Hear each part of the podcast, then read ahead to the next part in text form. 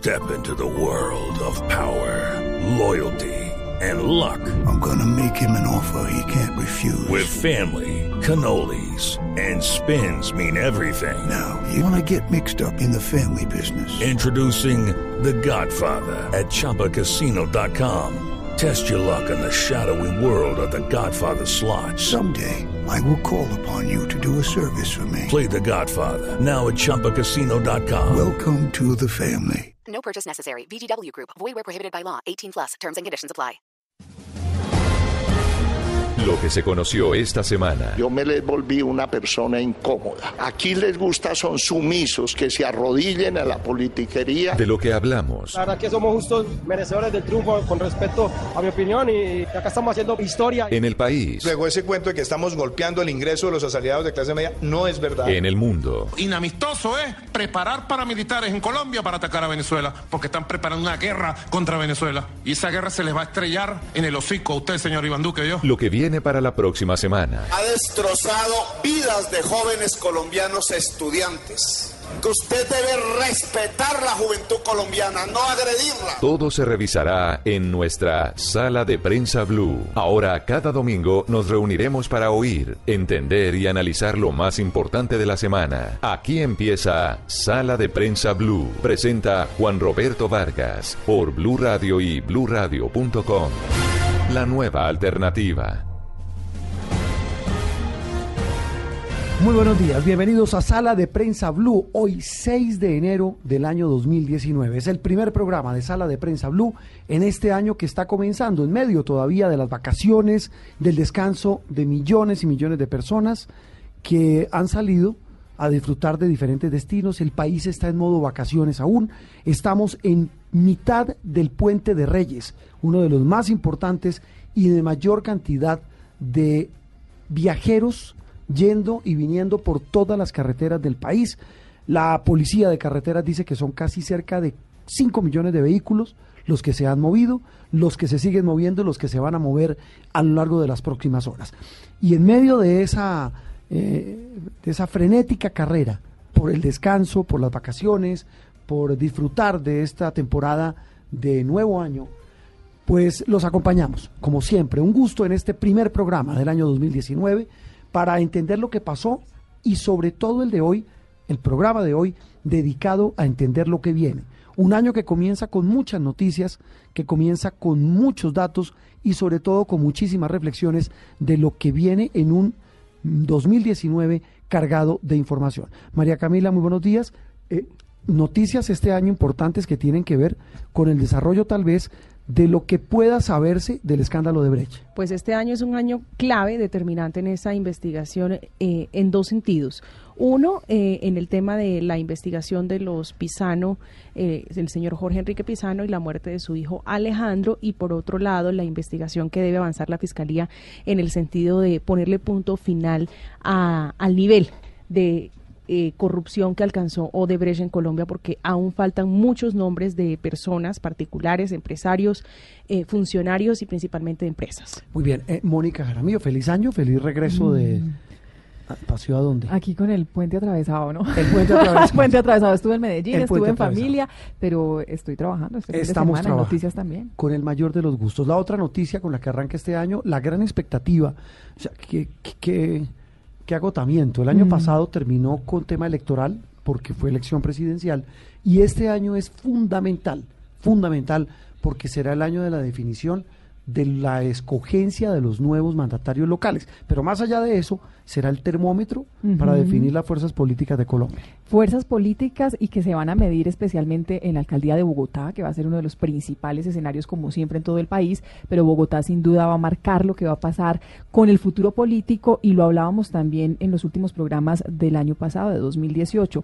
Todo este ambiente político lo va a marcar también lo que siga pasando con la presidencia de la República, con la popularidad si sube, si lo logra subir, del presidente Iván Duque y bueno, y esas eh, elecciones regionales de gobernadores y alcaldes, además de diputados de asambleas departamentales, va a ser determinante, que serán en octubre, pero que desde ya se empiezan a mover los termómetros. Y, y sobre todo será un termómetro, Mónica y oyentes de Sala de Prensa Blue, más adelante lo hablaremos con analistas, para definir ya el partidor de la próxima carrera presidencial, que esta vez será muy pronto porque no hay reelección. Es decir, ya estamos andando la primera, el primer semestre del gobierno de Duque, pero para muchos será la definición de si se consolida su modelo de gobierno o si por el contrario los colombianos van a girar hacia otro lado, van a enviar el péndulo de su escogencia política hacia un espectro diferente. Podría ser el de izquierda, puede ser el de centro, el de más a la derecha, no sabemos. Andreina, muy buenos días. Eh, gracias por estar en Sala de Prensa Blue. Gracias por venir. Buenos días. Sí, no, me costó, me costó un poquito, pero no, no, no, no, lo extrañaba. La verdad que después de todas estas fiestas, ya uno en enero tiene que volver a ponerse pues las... Yo no. ¿Ya empezó la dieta? Yo, yo no las yo no la- yo no las Todavía no. para nada. En, en- en materia internacional, sin duda, y lo vamos a hablar en, eh, eh, eh, con amplitud en minutos, es lo que pueda pasar con Venezuela.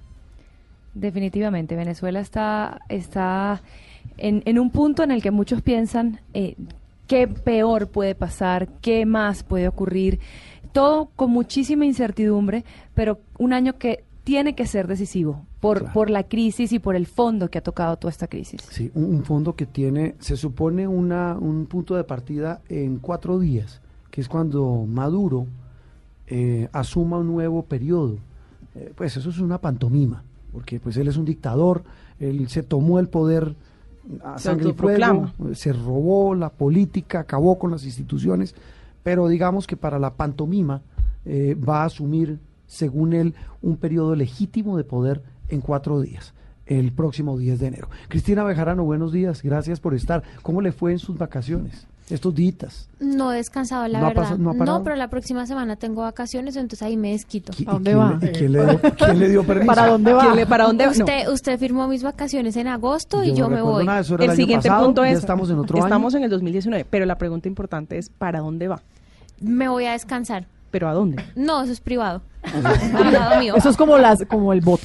Exacto, es secreto. El voto es secreto. ¿Cómo sí. pinta el año en materia de tendencias? Usted que es la experta. Les tengo las cuatro tendencias que más se van a repetir y desarrollar en el 2019. Entre ellas la realidad virtual, que ya llega a los teléfonos, a los iPads, a todo. ¿Realidad virtual? Sí. O ¿Qué sea, es como un holograma, como los que tenemos en eh, Noticias Caracol, pero en sí, en celular. pero, pero más desarrollado como en juegos, eh, en aplicaciones. O sea, para va a ser una realidad la muñeca infla ay, perdón, la muñeca virtual. Inflable ya es una... La inflable, La ya- inflable ya. Bueno, Los periodistas y las muñecas eh, virtuales de las que hablamos durante el 2018 lle- en sus tendencias, doña recargadita. Las- Muy bien, don Octavio Sazo, feliz año, feliz regreso. Feliz año a todos, qué, qué gusto poder reencontrarme con ustedes en estos primeros días de, de enero y en un año 2019 que pinta eh, lleno de muchísimas cosas en el, en el deporte, más allá de los eventos habituales, de los cuatro Grand Slam del tenis, de los cuatro eh, premios importantes en el ciclismo. Este año habrá Copa América en, Brasil. Brasil, sí. Eh, este año estaremos muy pendientes también del Sudamericano Sub-20 que empieza en unos días nada más, del 17 de enero al 10 de febrero en Chile y que va a definir si Colombia puede jugar el Mundial de la categoría. También habrá Mundial Femenino, Mundial Sub-17. Ah. Eh, hay muchísimas cosas alrededor del deporte y estaremos comentando a lo largo de este programa lo que va a venir para Colombia en el 2019. Y un tema importante del que usted nos va a hablar más adelante es saber por fin quién va a ser el técnico de la selección de fútbol de mayores. Eh, porque mm, eso es ca- casi que en Colombia es tan importante como la elección del presidente. Claramente, y con la Copa América de por medio, creo que es un, es un, digamos, una decisión que tiene que tomar ya la, la federación. Muy bien. Eh, con este abrebocas le damos la bienvenida a Sala de Prensa Blue versión 2019. Este es el primer programa del año. 6 de enero los acompañamos a través de todas las frecuencias de Blue Radio. Estaremos con ustedes hasta las 12 del mediodía. Y aquí comienza Sala de Prensa Blue. Bienvenidos.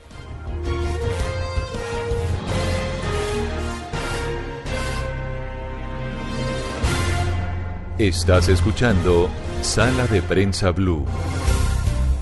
Les decíamos al arranque de este primer programa de Sala de Prensa Blue del 2019 que sin lugar a dudas la gran noticia está fresquita, Andreina. Tiene que ver con la toma de posesión de Nicolás Maduro como presidente de Venezuela el próximo 10 de enero. Ha estado precedido de muchas, de muchas polémicas. El Grupo de Lima eh, ha anunciado, ya lo hemos reportado, eh, el rompimiento ya definitivo de relaciones, el desconocimiento total de este régimen autoritario, eh, dictatorial del señor Nicolás Maduro, la situación cada vez más complicada a nivel social, pero el tema es que Venezuela arranca una nueva era el 10 de enero. Y además lo extraño es que Pues, por lo dice general... Maduro, una nueva era. Exacto. Por lo general, el presidente de la República se, se posesiona ante la Asamblea Nacional, pero la Asamblea Nacional, como sabemos, eh, es, es desconocida por el gobierno de Venezuela, así que no sabemos si se irá a posesionar frente a la constituyente, lo cual es bien sui generis, como todo lo que ha ocurrido eh, últimamente en Venezuela, o inclusive dicen que puede ser ante la Corte Suprema de Justicia, que digamos que inconstitucional totalmente, Con Maduro igualmente. se puede esperar cualquier cosa. Así o sea, es. puede ser hasta en un estadio de béisbol, uno no sabe el que, que- que vaya a hacer, o en el aeropuerto de Maiquetía, no sabemos. El caso es que la situación cada vez es más compleja. Don Santiago Martínez, nuestro corresponsal permanente en Venezuela, muy buenos días, feliz año, feliz regreso a- a- a- al trabajo después de algunos días de descanso. ¿Y, y cómo pinta la cosa hoy 6 de enero cuando estamos a muy poco tiempo de la posesión de Maduro, o, o más bien la ratificación de la dictadura del régimen del señor Maduro? Santiago, buenos días. Hola, buenos días Juan Roberto, buenos días para ti, para Andrina, para todos allí en el estudio. Efectivamente, un año 2019, ¿qué podríamos esperar? Pues más crisis, aunque parezca increíble, podría venir más crisis, por lo menos, vamos a empezar por lo económico, por, lo, por ejemplo, que es lo que más eh, golpea al venezolano, porque a pesar de todos los programas, las medidas, los anuncios y algunas decisiones medianamente tomadas, pues Venezuela cerró el 2018 con la inflación más alta del mundo, un millón trescientos mil por ciento, un millón trescientos mil por ciento de inflación. ¿Qué podría pasar en 2019? Pues un número peor o mayor que ese, un salario básico que se aumenta casi trimestralmente, o sea, mientras en Colombia hay un aumento al año, aquí hubo seis el año pasado, este año podría haber ocho o diez aumentos en el año, el, uno de los aumentos fue de tres mil por ciento, o sea, ese nivel está la crisis económica. A nivel político, pues, ¿qué podemos esperar este año? Lo que ocurrirá dentro de cuatro días apenas, el 10 de enero, Nicolás Maduro juramentándose ante la Asamblea Nacional Constituyente, ya lo ha anunciado Diosdado Cabello, será ante esa instancia, no ante el Parlamento, porque lo desconocen, no lo reconocen, eh, lo anularon prácticamente en estos últimos tres años desde que fue electo y ganó mayoritariamente la oposición. Y un Nicolás Maduro, pues que no es reconocido por muchos países del mundo, internamente la oposición tampoco, aunque esa oposición pues ya no tiene la fuerza de años anteriores, entonces esa crisis o posible crisis política nacional, creo yo que podría mudarse más a una crisis o conflicto diplomático o internacional, pues con otros países que no legitimen a Nicolás Maduro como presidente. Y un tercer punto que me parece a mí muy importante para este 2019, pues sería el tema migratorio. Se habla que 2018 cerró con 4 millones de venezolanos fuera de su país, fuera de Venezuela, y de seguir pues esta de- debacle económica, ese número seguirá en aumento, 6, 7 millones, a Colombia principalmente, luego Ecuador, Perú, Chile, Argentina, solo por mencionar países acá en la región, pero también está Estados Unidos, está Europa, está España, o sea, ¿verdad? la crisis migratoria es muy, muy grande, sin dejar de mencionar, por supuesto, lo que es crisis en salud, servicios públicos, la inseguridad. Es decir, en resumen, si no hay un cambio en la manera de conducción del país, y no pareciera haberlo, porque Nicolás Maduro se juramenta para un eh, segundo mandato hasta el 2025, en apenas cuatro días, pues el 2019, aunque parezca increíble, se vislumbra peor que el 2018. Sí, sí, Santiago. Y ahí viene la gran pregunta, arrancando el año, ¿esto puede, pu- puede tocar más fondo Venezuela? ¿Sabes Yo te, te- te comento algo. Una vez le, le pregunté a un presidente de Fede Cámaras, que es la Asociación de Empresarios Privados Sí. en, en Venezuela, La hace unos dos años, si podría, si podría, exacto, si podría ser peor. Y él me decía, los países no, no tocan fondo. O sea, es decir, siempre se podría estar peor. Y sí, porque si este año, si el año pasado un millón trescientos de inflación, pues en 2019 podría haber dos millones seiscientos de inflación. Sí, pero... pero, Si pero- las políticas siguen siendo las mismas. Eh, Pero Santiago, la, la pregunta es, ¿cómo puede la gente resistir? Es que desde afuera uno se pregunta dos cosas. La situación es realmente dramática, usted lo reporta todos los días eh, en- en- a lo largo de la programación de Blue Radio. Eh, Beatriz Adrián hace lo propio Noticias Caracol. Los reportes que uno ve es que la gente ya no tiene más para dónde. La, no hay comida, no hay víveres, no hay medicinas, la plata no alcanza, la gente se está yendo. ¿Qué, qué más puede pasar? ¿Hasta cuándo más la gente puede resistir? Y esta pregunta no se la hago al periodista, sino al venezolano, Santiago.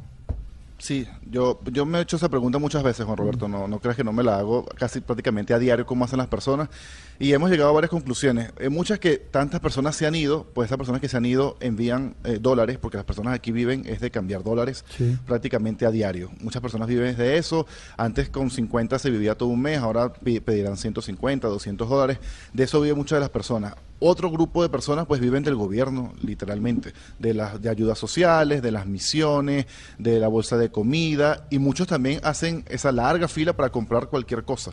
O sea, acá en Venezuela cerramos el año hasta con escasez de gasolina.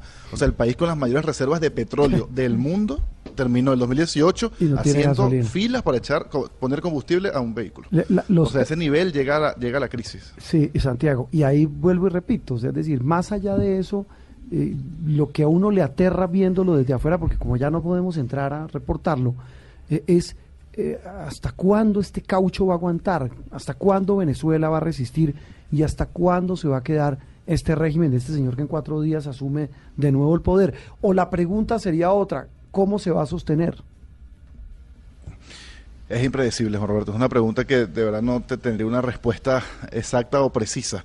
A veces eh, he pensado que los venezolanos mm, se o nos acostumbramos pues a, lo que estamos viviendo y poco a poco uno se va como amoldando a lo, a lo que viene sucediendo a nivel económico, a nivel político, social, en la calle, a la vida cotidiana que uno podría llevar hace cinco o seis años. Obviamente no es la misma de, hoy en día y, así va el venezolano. Y los que no pueden pues se terminan yendo del país, poco a poco se van llevando su familia, el que no se puede ir se, se acostumbra, se amolda a lo, a lo que viene ocurriendo y así van pasando el tiempo. ¿Qué sostiene al gobierno? Pues el gobierno lo sostiene eh, principalmente dos cosas, la, Fuerza Armada, o sea, los militares, y lo mantiene pues el, que, el miedo a las personas a salir, a protestar. Eh, aquí ya prácticamente no hay medios de comunicación. Eh, vimos cómo cerró el año con 115 medios cerrados en los últimos cinco años. Ya prácticamente no hay prensa. El Nacional cerró el año pasado su edición impresa. O sea, el gobierno ha sabido cómo mantenerse pues cerrando espacios y y un poco eh, sembrando ese miedo en, las personas a, protestar. En el 2017 vimos como más de 120 personas fallecieron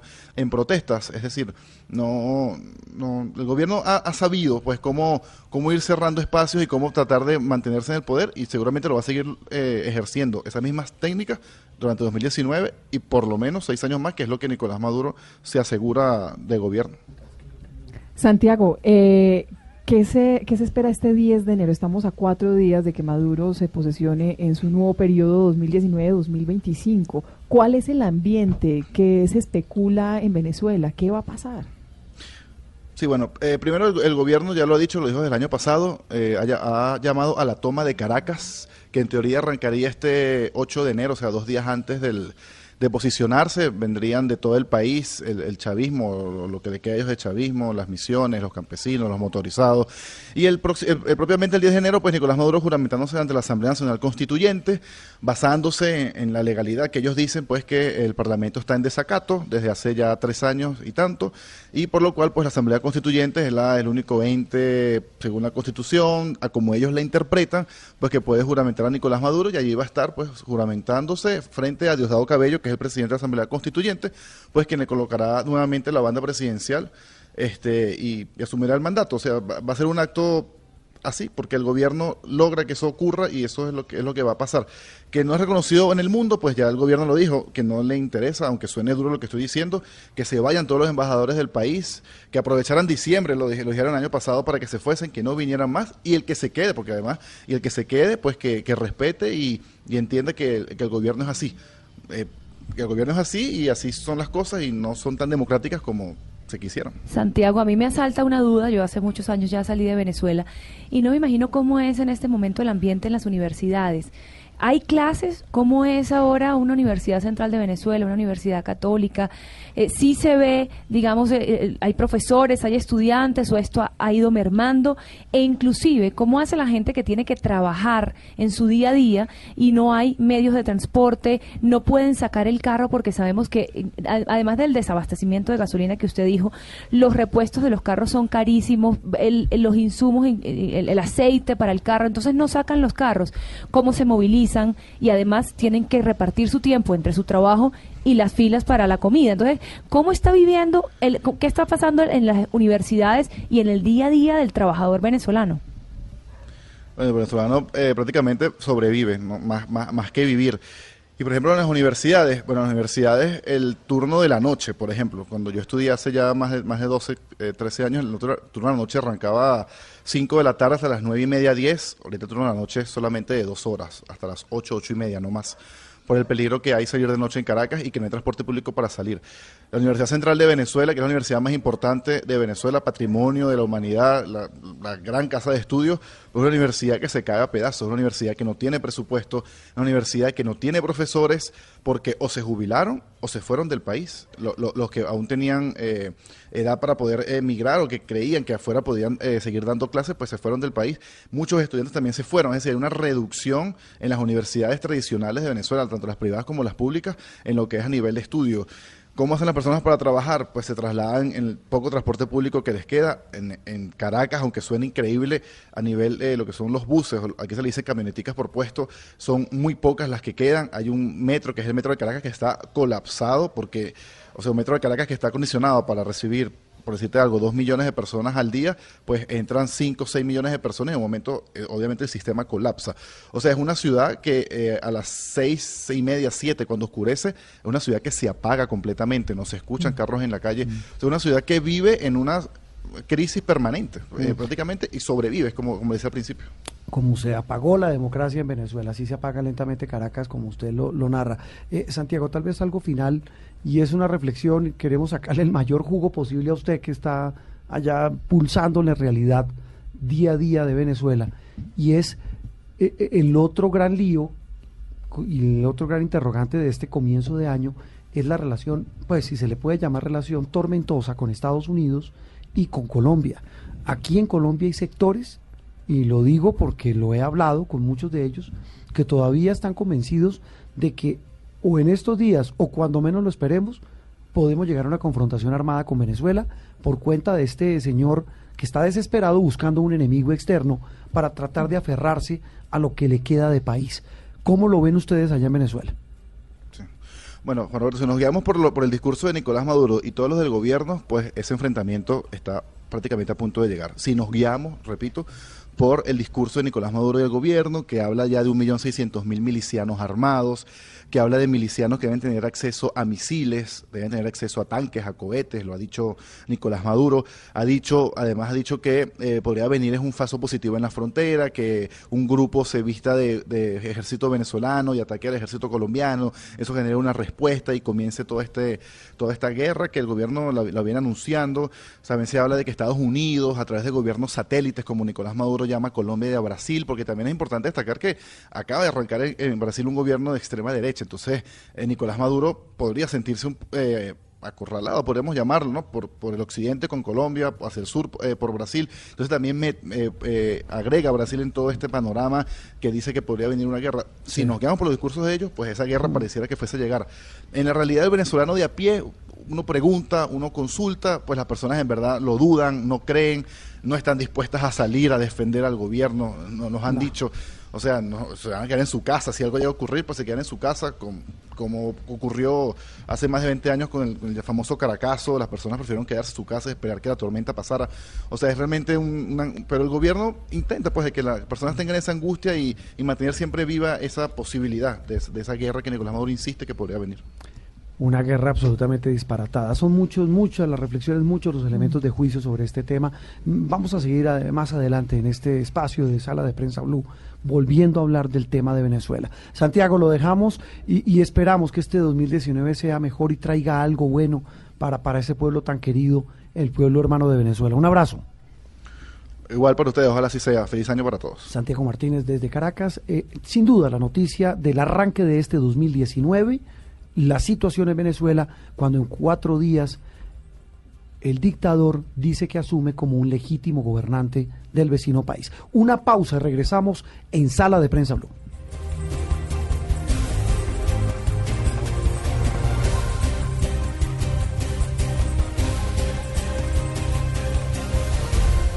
Estás escuchando Sala de Prensa Blue. Esto es Sala de Prensa Blue.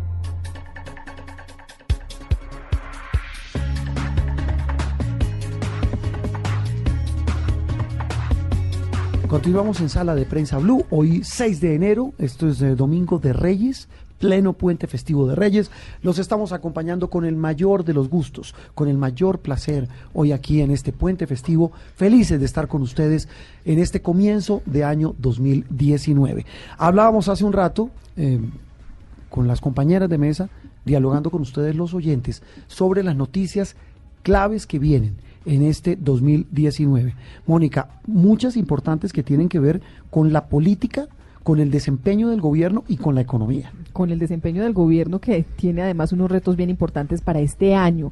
Tiene el reto como algunos paros, porque se prevén marchas de algunos sectores, como los maestros, como el sector campesino, que seguramente saldrán a las calles y seguramente harán exigencias importantes frente a esto. Tiene un desafío grande también enorme con la ley TIC, que fue muy polémica a finales del año la pasado. Reforma la, La al reforma. Ministerio de las Tecnologías de la que Información. todo el mundo lo empezó a ver como una amenaza de cierres de canales públicos. Bueno, eso hay, hay, hay alrededor de la ley TIC. También un, un cuento bien, bien delicado, la reforma pensional. Ese es otro de los puntos. Bueno, clave. ese sí que es un debate al que creo que el gobierno no le va a poder hacer el quite. O sea, con el tema fiscal ya vamos a hablar con Víctor Grosso, pero con el tema fiscal es un tema bien delicado. Eh, El, tema de los paros, ¿no? El tema de que los usted paros, mencionaba. esas, esas Vienen- marchas de maestros, Sí, campesinos. protestas. Ah, bueno, arranca también otro tema importante y debe ser definitivo, el de las fumigaciones de cultivos ilícitos. Colombia se comprometió con Estados Unidos a fumigar 170 mil hectáreas de coca, de cultivos de coca y de amapola, algo de marihuana.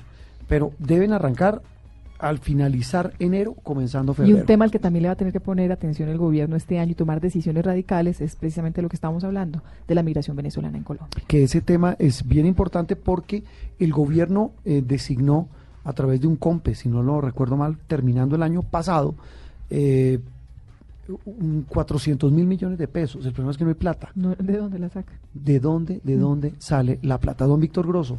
Buenos días, Feliz compañero. Feliz año. año. Bienvenido. Muchas año. gracias. ¿Descansó? ¿Cómo- Sí, sí, sí. Unos días muy, muy rico, muy sabroso. Aquí calentando motores porque se viene un año también muy movido en materia económica. Lo que mencionaba Mónica hace un instante, Víctor, quiero comenzar con eso para hablar con nuestros oyentes. Sí. Y es el tema de una la discusión.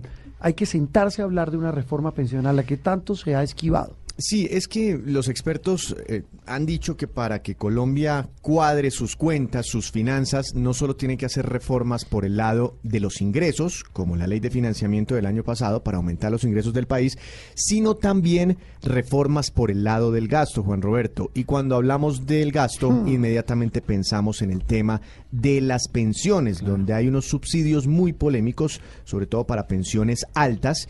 Eh, y ya el gobierno, finalizando el año pasado, dio pistas de que también le meterá diente a este tema, que se le medirá a una reforma pensional y será tal vez uno de los temas grandes de este 2019, si no es que la siguen aplazando. Usted está hablando de recortes. Ese será el otro gran tema con el que arranca el gobierno Duque, porque ya lo anunció terminando el año y ya lo ha dejado entrever Estos días, sí. en estos días.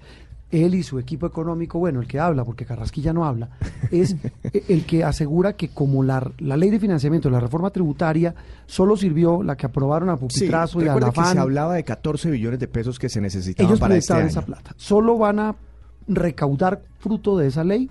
Algo 8 más billones de, pesos billones. más o menos en, en palabras del propio viceministro de Hacienda. Para cubrir el hueco eran 14, quedan 6. Quedan seis. ¿Qué van a hacer? Y ese es, ese es tal vez uno de los temas económicos más importantes con los que se arranca este año. Ya ha dicho el gobierno que mm, esa plata hay que, hay que congelarla. No hay, o sea, no, es, no está esa plata mm, y, y hay unos compromisos de la nación que hay que aplazar. Palabras más, palabras menos, recortes en el presupuesto general de la nación.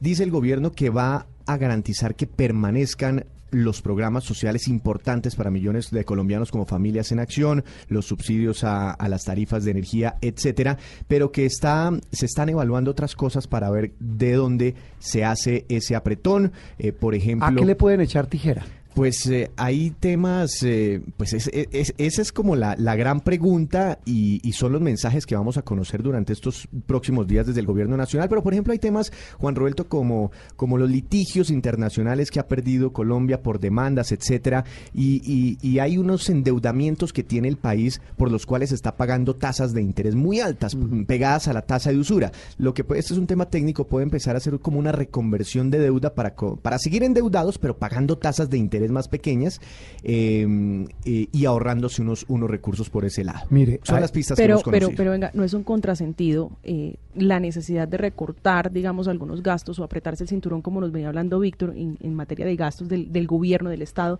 pero crean muchos más ministerios. Acaban de crear dos ministerios, ¿no? Mire, e- ese siempre ha sido un contrasentido, que el Estado crea cargos cuando necesita recortar. Es- es- es cierto. Y no solo este, todos. Pero les iba, le- les iba a contar lo siguiente. Terminando el año, hubo una reunión en la Casa de Nariño. El presidente y su equipo más cercano ya definieron, Víctor y oyentes, algunos rubros que van a empezar a ¿Cómo recortar duros. Vienen recortes en eh, misiones diplomáticas duro, pero un recorte duro de ese tema de las de, de las lo que son no O digo sea, que van a- gastos de funcionamiento no van a cerrar gobierno. embajadas pero van a recortar personal de, de- de temas diplomáticos de, asuntos diplomáticos va a haber recorte de todas maneras en temas de burocracia así se, se crean entidades habrá recorte en temas de burocracia en qué se van a recortar eh, los gastos en asesorías. Recuerda usted que el Estado gasta mucho en temas de asesorías. Eh, mire, uno que puede sonar tonto. El presidente ha dicho que la clave de su gobierno es ir a las regiones. Sí. Pues se van a volver de moda las teleconferencias. El presidente les ha ordenado a sus ministros que muchos de ellos, si no tienen necesidad de viajar, por ejemplo, No si hay un asunto importante que resolver en Quibdó, Ajá. lo resuelvan desde Bogotá con una teleconferencia. Pues me parece útil hacer uso de la tecnología.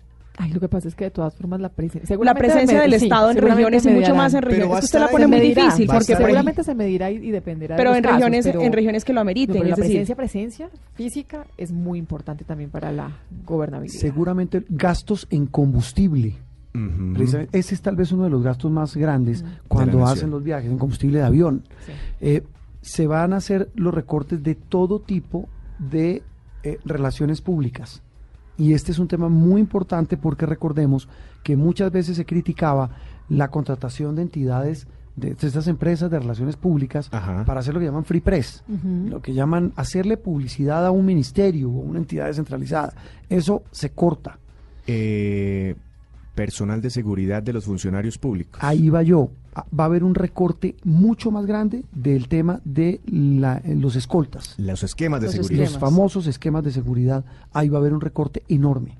Es que son 6 billones de pesos. Es una plata muy importante. Es una plata muy importante. Y de todas maneras, Víctor, perdóneme, lo interrumpo. Usted decía que el gobierno va a eh, generar como prioridad eh, no recortar los gastos sociales. Pero sí vienen, no lo llaman recorte, lo van a llamar, es una manera elegante de llamarlo recorte, aplazamiento. Aplazamiento de Aplazamiento de algunas inversiones que son importantes y absolutamente Por ejemplo, algunos programas que venían y que no van a ser renovados, Mm. como los subsidios a las tasas de interés para compra de vivienda, eh, no bis. Eso ya quedó marchitado el año pasado. Mire, el, el- la fuerza pública tenía previsto una renovación de equipos este año. Ya les dijeron, olvídenlo. Y eso que estamos en previo de guerra con Venezuela, diría algún Uy, no. extremista.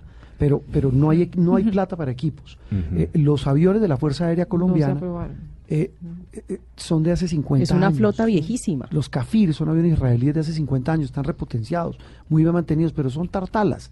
Esos son carcachas del No, aire. Eso frente a un avión ruso de no, esos pues que un nos avión Sukhoi lado. de Venezuela es muy complicado. Entonces ahí también olvídense. Ese, es, ese tema de los recortes eh, va a estar sonando eh, durante este año 2019 y, y son varios los retos, Juan Roberto, en materia económica. No sé si quiera que comentemos algunos Antes de eso, rápidamente. para cerrar el ciclo de recortes, el martes primer Consejo de Ministros y el tema central, recortes. Recortes. Las caras largas que habrá en ese Consejo de Ministros, porque cada ministro debe llevar su lista de cosas que ya el presidente les pidió ¿Sabe a sus ministros que tienen que, que recortar. Por una cosa que se llama la calificación crediticia de Colombia, que es un tema técnico. Y, y nosotros tenemos un gran déficit, o sea, una gran diferencia entre lo que los ingresos que tenemos y lo que nos gastamos. Estamos gastando más de, lo, de los ingresos que tenemos. Como la ley de financiamiento no alcanzó a suplir todos esos ingresos, entonces las calificadoras de riesgo están, pero mejor dicho, pendientes, con De- la mira de puesta pelo parado. Cualquier cosa. para que se cumplan esos recortes y se cumpla la meta de materia en materia de déficit fiscal. Don Víctor, rápidamente, eh, eh, ¿qué más viene en el menú, en la bandeja económica este 2019? Que ojalá la ley de financiamiento y todo lo que ha venido impulsando el gobierno se traduzca en reactivación de la economía. Ese es uno de los temas más importantes. Ya el año pasado una, una pequeña reactivación frente al 2017. Se espera que se siga consolidando esta, esta reactivación. Otro tema muy, pero muy importante, no solo es económico, porque es como la hoja ruta del gobierno eh, durante sus cuatro años, Juan Roberto, es el Plan Nacional de Desarrollo, que deberá ser también aprobado por el Congreso de la República. Que, que vendrá con recorte. Claro, claro, también Viene tiene con recorte porque no hay recortes, plata. Pero tiene, pero vendrá también con temas muy, esa es como la hoja, en, la carta de navegación del gobierno del presidente Iván Duque. En temas, digamos para para las personas del común tenemos que eh, mirar cómo se va a seguir comportando el dólar porque cerró el año pasado muy, pero muy caro. Mm, Vamos a ver qué efectos va a tener esto sobre el costo de vida o sobre la inflación. Pistas sobre no solo reforma pensional, también sobre reforma laboral. Y por ahí hay gente que dice que muy seguramente el próximo año tenemos que empezar a hablar de una nueva reforma eh, tributaria. O sea, en este 2019. Vienen De armados. pronto el 20, Lo deja sí, para de, el 20. pronto, de pronto el 20. Y bueno, muchos retos como reducir la informalidad laboral, no depender tanto del, del petróleo, diversificar la, la, la Pre- economía. Un precio que se volvió a bajar. se volvió a bajar y, y- y- y ahí quedamos vulnerables otra vez. Cuando Víctor, estaba en y- 80 y punta estábamos felices, haciendo cuentas alegres. Cuando se baja, eh, pues quedamos penando. Eh, Víctor, y los dientes que le da eh, esta reforma a, a la DIAN para recaudar, es decir, más bien para perseguir a los evasores de impuestos Sí, que ahora tendrán la- que pagar con cárcel. Claro, claro. Ahí, ahí, la DIAN va a jugar un papel muy importante durante estos cuatro años después de esa ley de financiamiento. Le dan más recursos, más personal, más dientes para controlar la evasión y que se aumente también el recaudo tributario por ese lado. ¿Usted tiene la cifra de cuánto más o menos es el, el- el- el número calculado de elevación de impuestos en Colombia? En, Colombia hablan como- anualmente, el último reporte de la DIAN Es que mejor dicho, hablaba si de no se evadieran, no ¿Anual? necesitaríamos. Anual. anual, hablan de entre 8 y 9 billones de pesos. No se necesitarían reformas tributarias si, si todos pagaran Anuales, los ¿no? Anuales. Anuales. Todos pagaran cumplidamente los La, la gente en impuestos. Colombia, mucha gente no paga impuestos. Don Víctor, gracias Bueno, por estaremos estar acá. informando todas estas cosas, don Juan lo que viene en el 2019 en materia económica. Esto es Sala de Prensa Blue. Esto es Sala de Prensa Blue. En el campo deportivo, Octavio, este año, como usted nos decía al comienzo de este Sala de Prensa Blue de este 6 de enero, pues viene cargado de todo tipo de, de- de competencias en todas las disciplinas. Fútbol para Sí. dar y convidar, pero no solo hay fútbol. Exactamente. Eh, empecemos contándole a Mónica Jaramillo y a toda la audiencia gracias. fanática del, A la a la. Yo afición. no lo estoy presionando, no lo estoy Exacto. presionando, ¿no? Eh, empecemos contando las fechas de los grandes eventos del ciclismo. El Tour Ajá. de Francia que se va a correr del 6 al 28 de julio es el primer gran evento. El Giro de Italia entre el 11 de mayo y el 2 Ese de es el primer junio. Eh, perdón, evento, ese es el, es gran, el primer gran el evento. primer gran evento. El de mayo. El de mayo, eh, el Giro de Italia la- y la Vuelta a España, que será el 24 de agosto hasta el 15 de septiembre. También estará el Mundial de, de la UCI en el Reino Unido el 29 de septiembre. Son los cuatro grandes eventos del ciclismo. En el tenis estaremos muy pendientes. En este enero va a arrancar el Abierto de Australia, en junio el Roland Garros, en julio Wimbledon y en septiembre el US Open. Eh, un evento muy importante que cada, que cada año toma más relevancia es el Super Bowl, el, gran evento por excelencia de los Estados El Unidos. supertazón. Exactamente, el Supertazón, el- la, la final del fútbol americano, para aquellos que no están eh, muy enterados del tema y que, eh, en resumen, es- es el evento más visto en el planeta luego del Mundial de Fútbol. Eh, eso será el 3 de febrero y esta vez se hará en Atlanta.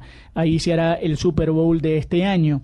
Y en fútbol tenemos eventos como por ejemplo el que decíamos del 17 de este mes al 10 de febrero en Chile se va a jugar el Sudamericano Juvenil Sub-20 y ahí saldrán eh, cuatro equipos que irán al Mundial de Polonia que se va a hacer del 23 de mayo al 15 de junio. Así que muy pendientes con Colombia en esa categoría. El Mundial Femenino de Fútbol en Francia se hará del 7 de junio al 7 de julio. ¿Ahí juega Colombia no? Ahí juega, eh, ¿Sí? ahí juega Colombia. Eh, el sudamericano de Perú eh, sub-17 que se va a efectuar del 23 de febrero al 19 de marzo. Estaremos muy pendientes porque Colombia va a jugar ahí para llegar a la posibilidad del Mundial sub-17 que se va a jugar en el mismo país del 5 al 27 de octubre. Y otros eventos importantes con fechas específicas.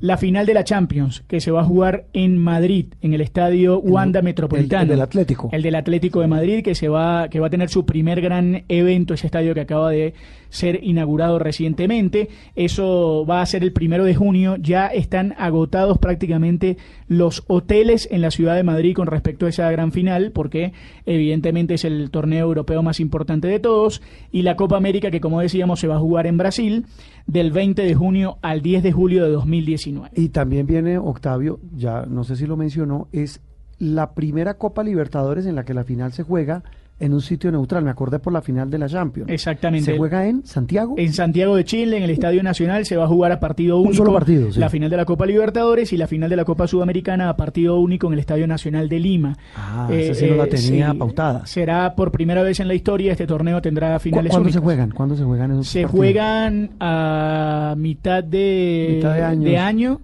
Sí, la fecha, la fecha exacta te la, segundo te la doy en- semestre, es para segundo exactamente. semestre. Sí, hay otra cosa importante. Bueno, ya volviendo, quiero volver al tema del ciclismo, eh, porque con Mónica hemos sostenido una muy amable eh, controversia y es el futuro de Nairo. Bueno, a- a- el ciclismo colombiano no es solo Nairo, pero Nairo sin duda es el estandarte.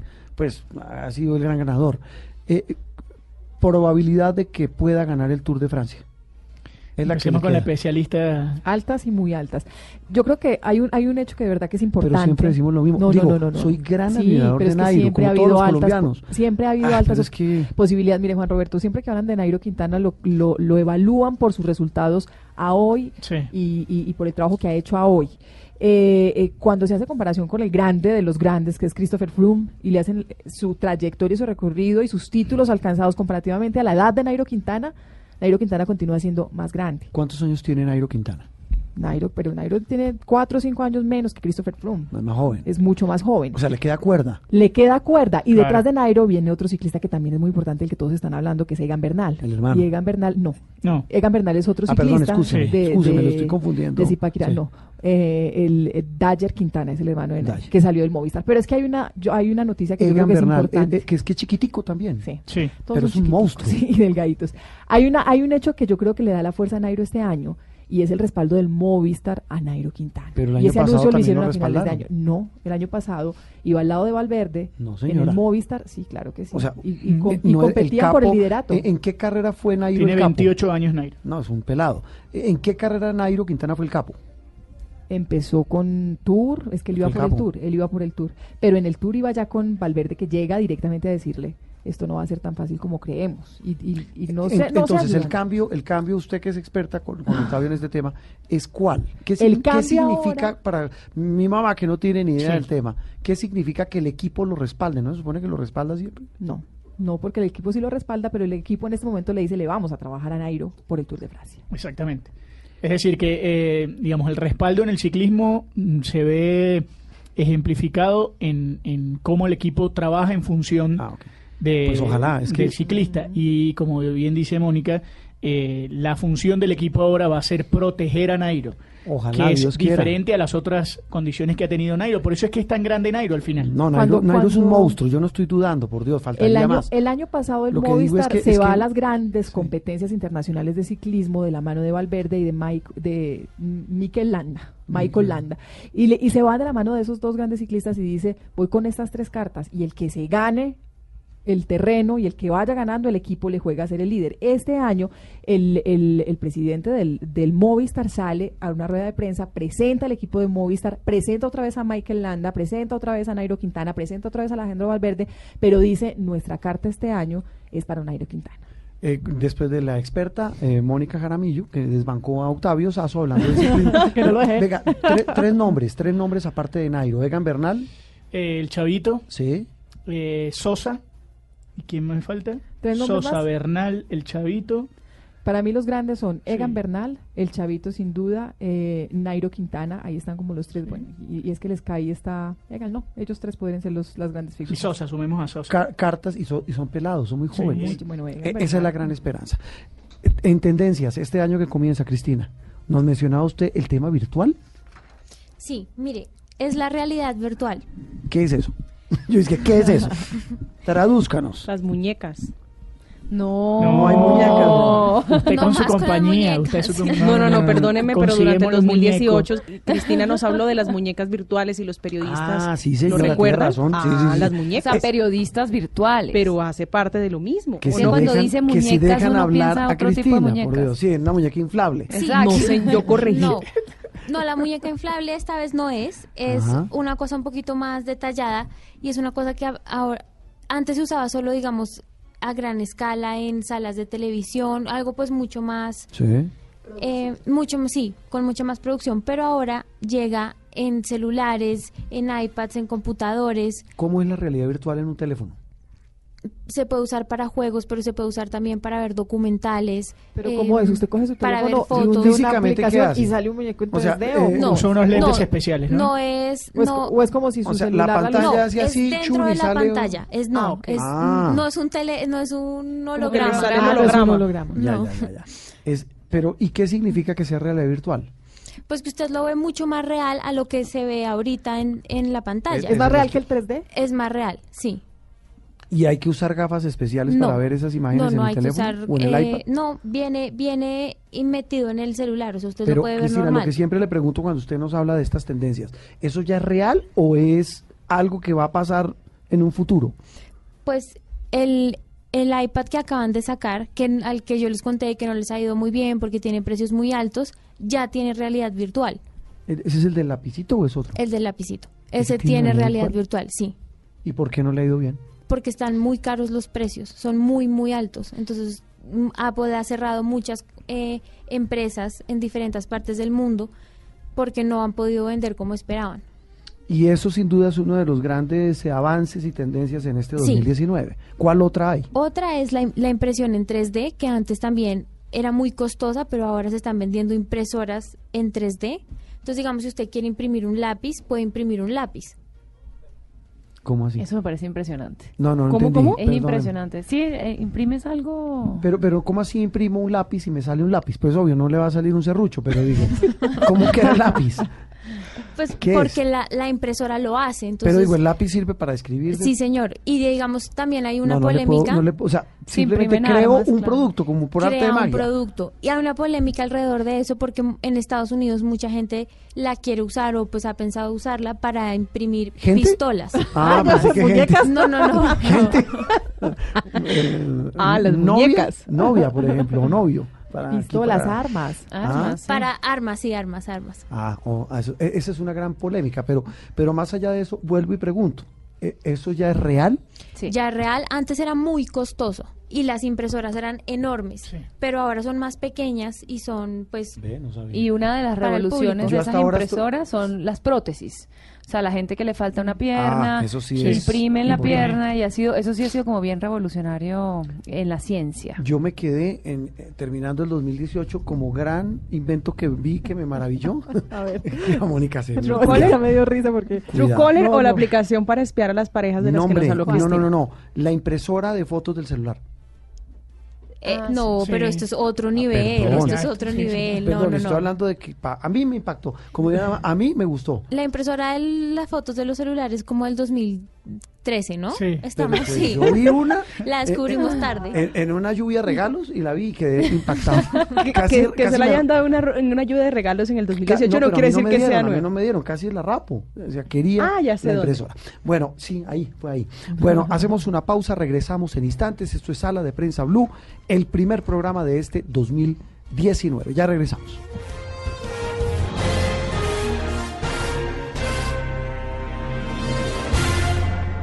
Esto es Sala de Prensa Blue.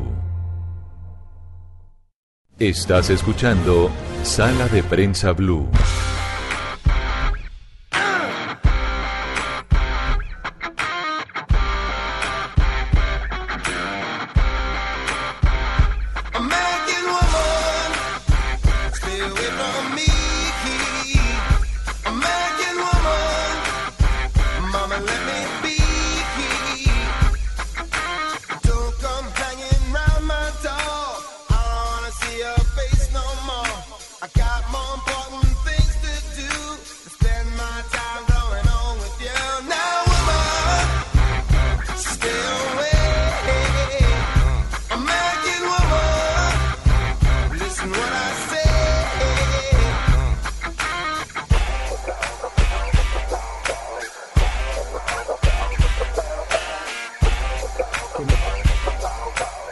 Continuamos en Sala de Prensa Blue. No, repito, no se equivocan, es Sala de Prensa Sí. Blue. Esta música, eh, aquí Octavio Sazo eh, estaba cantando, tarareando. No, y Andreina. Eh, Andreina Me también. encanta Lenny Kravitz. Sí.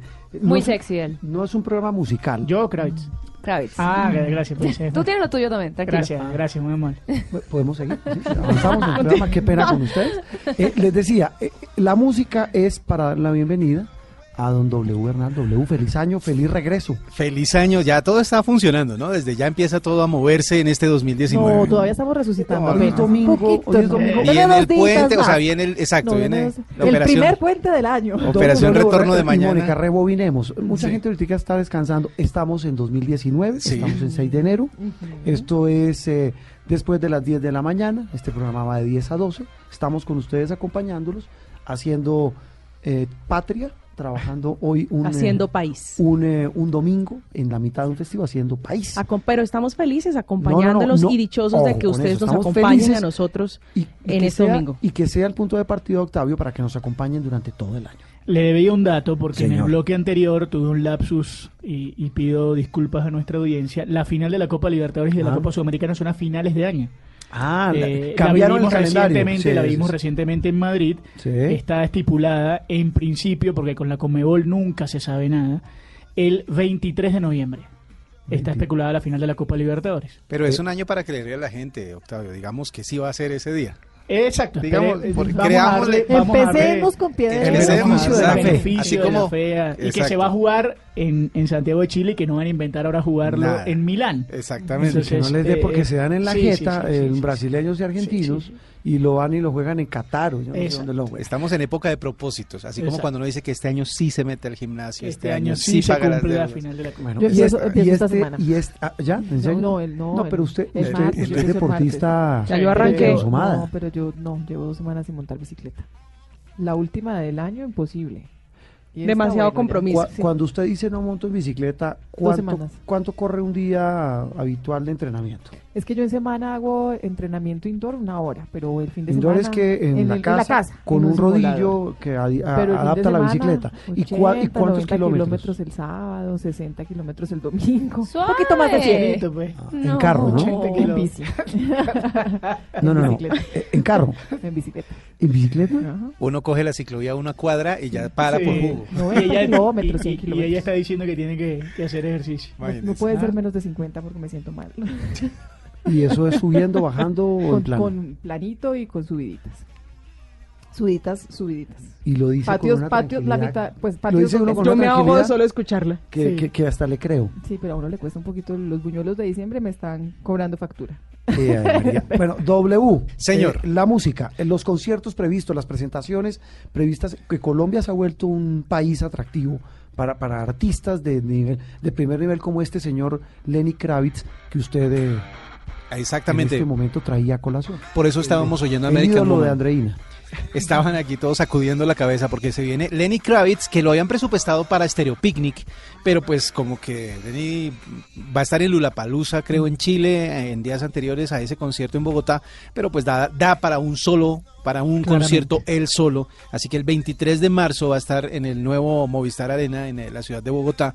Ese es como uno de los primeros conciertos grandes que se viene para este 2019. Pero ahorita en febrero, por ejemplo, para los que les gusta el eh, reggae, eh, viene el Jamming Festival, siempre viene por esa parte de por esta parte del año, apenas iniciando el año, la gente todavía quiere como tener la nostalgia de las vacaciones y se va para Girardot a estar en el Jamming Festival, siempre se hace por la misma temporada. El, el Jamming Festival. ¿Y quiénes vienen este año? Reggae, reggae. Este año se promete dentro de los headliners a Inner Circle. No sé si se acuerdan de la famosa Bad Boys. Más ochentero. que- Esa, que- esa van a estar aquí. Ah. Me da- Me da un poquitico de pena nomás estar todavía en vacaciones. Oiga, la gente todavía en vacaciones y pensando en las vacaciones. Pensando en las vacaciones que Yo- vienen. Yo, parezco en visita. Oiga, ¿qué es la vida de estos, los, los, los, los embusteros? Mini Vanilli. Ay, esos eran eso, fantásticos. ya, eso pasó a la historia. Se quedó en la historia, mejor. Oiga, recuérdeme quiénes cantaban en lugar de ellos. Eh, Milli Vanilli era como un colectivo de 10 personas más o menos. Eran Sí. Eran muchos, mentira. pero los del frente eran dos Eran alemanes dos. Que uno de ellos se suicidó, de hecho. Exacto. Eh, y la verdad fue uno de los escándalos y de las vergüenzas más grandes del mundo de la música reciente. Es que cuando ganan, ellos ganaron Grammy. Grammy, claro, mejor nuevo artista, vendieron muchísimas. Bueno, y es más, de Real Milli Vanilli, o sea, los que de verdad eran, Sí. vinieron a Colombia y se presentaron con bastante poco éxito, pero estuvieron en nuestro país. Pero es que a- canción. además los tipos eran chéverísimos. Sí, los, sí, eh, los los de mentiras. Esta era la canción. Esa Esta que suena en el de- fondo. Esto es año... 90 y algo. Sí, ¿no? me decía No, 92. 90, 92 más o menos, por ahí es. Millennial. Claro. Bueno, pero le cuento Bueno, más. más- más el de este año. 16 de marzo en el estadio va a estar Luis Miguel. La tenemos lista. Así que ustedes ya, ya- listo ya saben que Estoy eso va a ser... boletica, Estamos ¿no? esperando las boleticas de Estoy esperando Se mi 2019. quedarán esperando porque ya no hay una. Se vendieron todas. La preventa Jefe, fue usted- en usted noviembre. lo Noviembre. prometió en el No, 2018. yo prometí que si me llegaban les daba y no me llegaron. Figúrate tú. Qué curioso. Esa no, No fue la que compartimos anoche, ¿no? No, no, no, no, no, no, no, no me va a quedar mal. No, yo ya tengo mi boleta, es- ese es el concierto. Bueno, la- la- lo único es que no va a llegar ni borracho y que llegue. Y que cante todo Sí, lo que debe cantar. lo cancele, yo que creo no que lo él ya, ya- yo creo que ya está como en una etapa un poquito más. cerrando el 2018. Eh, eh, Canceló. Claro, canceló dos presentaciones no y a la tercera llegó borracho. Pero, pero viendo los conciertos en Madrid, estuvo en Ciudad de México, Sí. estuvo en Honduras, hizo unas 12 presentaciones eh, y, y está intacto. Sí, claro. Pues un poco estirado, un poquito Sí. gordo, pero es Mira, fantástico. la Pero última- el último Es concierto fantástico. que fui de él me, me impresionó mucho que el hombre se para en la tarima y fue aquí en Bogotá. Pone una pantalla a la derecha, ¿En una año? pantalla a la izquierda. Él- eso fue hace como dos años, dos años y medio, eh, eh, no un sé poquito tanto. más, pero sí. ¿Sí? Pero fue, recientemente. Eh, una pantalla a la derecha y una pantalla a la izquierda. Entonces él canta y entonces po- po- eh, tensa el brazo de tal manera que le salga músculo y se ve en la pantalla del costado a ver cómo se está viendo, cómo, cómo luce. Es un- ese es un genio. Entonces se, se acomoda, o sea, es una cosa impresionante. Yo igual no me decepciono. Eso solo lo puede hacer él. Solo lo puede hacer él y no me decepciona. Tú y yo no nos decepcionamos. No, lo amo. Muy bien. Para los eh, bohemios, Serrat vendrá a, a Bogotá, a la ciudad de Medellín, perdón, el próximo 21 de marzo. Maestro. Snow. Patrol, una banda de música alternativa, de rock alternativo, vendrá a un sitio pequeño en la ciudad de Bogotá el 25 de marzo, pero creo que el plato grande, aparte de Lenny Kravitz y de. Luis Miguel, para este primer semestre es Festival Estéreo Picnic que va a estar Mm. el 5, el 6 y el 7 de abril en el lugar de siempre en el norte de la ciudad de Bogotá. Eh, los headliners pues son muy muy grandes, viene Kendrick Lamar, los Arctic Monkeys, viene 21 Pilots, Sam Smith y también eh, anunciaron que ah, habrá grupo sorpresa. Bueno, Va- va, perdón, a tener grupos grupo Nietzsche. sorpresas. El, El grupo, grupo Nietzsche va a estar ahí también. Exactamente. Va a estar en Estéreo Picnic.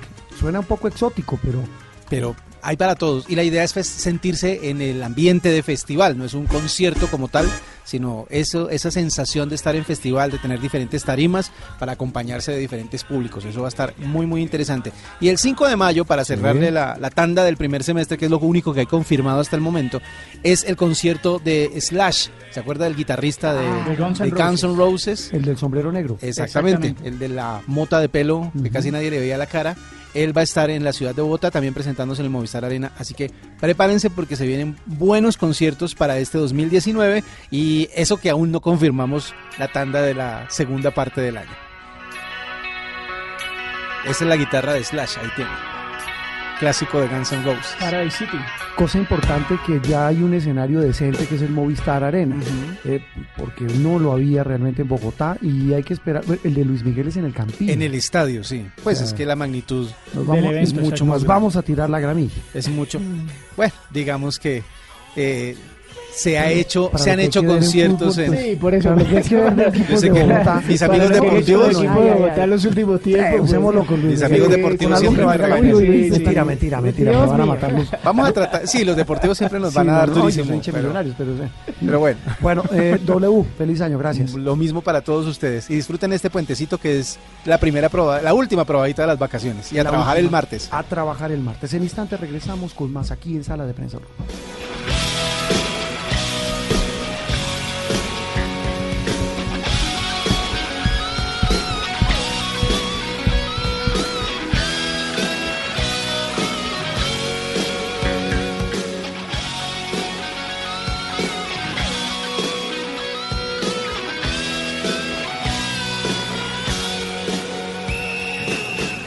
Estás escuchando Sala de Prensa Blue. Y regresamos con más aquí en este comienzo de 2019, primer programa de Sala de Prensa Blue.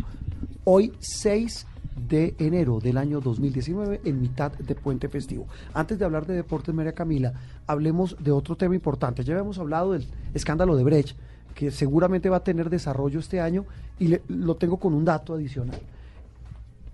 Se espera que este año se selle la colaboración de los tres brasileños que están presos en Brasil por el escándalo de Brecht y que tienen que ver con Colombia.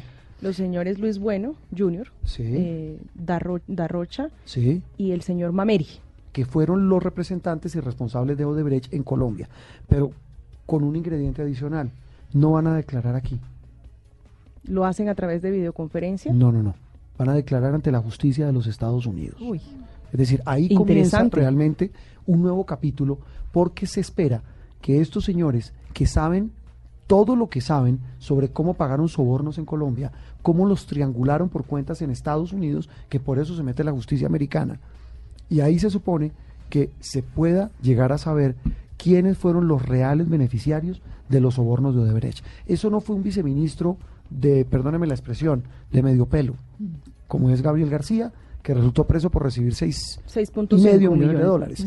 Ni este señor Otobula, que era un intermediario, que era un político intermediario, o el señor Musa, todos estos políticos corruptos que se metieron en este tema. No. Aquí hay que hablar de dos temas graves, que son las campañas, políticas, Campañas políticas.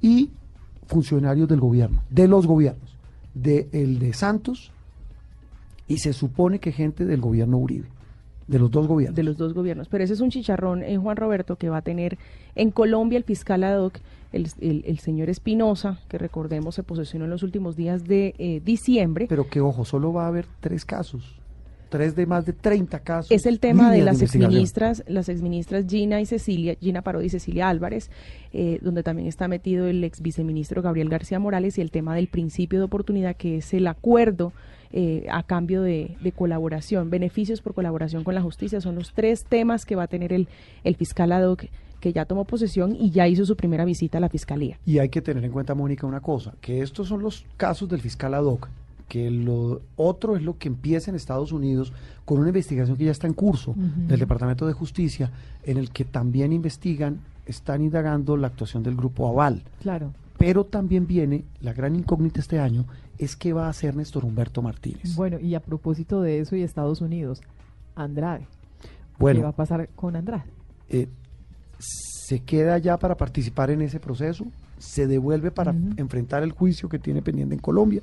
Otro importante, ¿qué va a pasar con José Elías Melo, que fue presidente de Corfi Colombiana, que era la empresa filial del Grupo Aval, que era la responsable de, la asocias- de asociarse con eh, Odebrecht? Usted mira una cosa está ligada a la otra porque pregunta por José Elías Melo, que es una ficha clave en este escándalo, porque es el representante, ex representante de Corfi Colombiana, socio principal de Odebrecht, y ese va a ser un tema determinante en cuanto a los brasileños se le autorice, es decir, un juez en Colombia les apruebe la colaboración, porque ellos serán los testigos principales en este caso. Recordemos que en Perú cayeron tres presidentes, ministros y empresarios. Empresarios. En Panamá hay metidos expresidentes, hay metidos ministros y hay metidos empresarios. En eh, Ecuador, un expresidente, un vicepresidente hoy eh, condenado y varios empresarios. Hay que esperar qué pasa en Colombia. Que no sean, repito, mandos medios de dos pesos, perdónenme la expresión, los que terminen pagando por este tema. Viene muchas decisiones sobre el asunto de Odebrecht. Y el otro tiene que ver con el escándalo de las chuzadas. ¿En qué va a parar ese tema?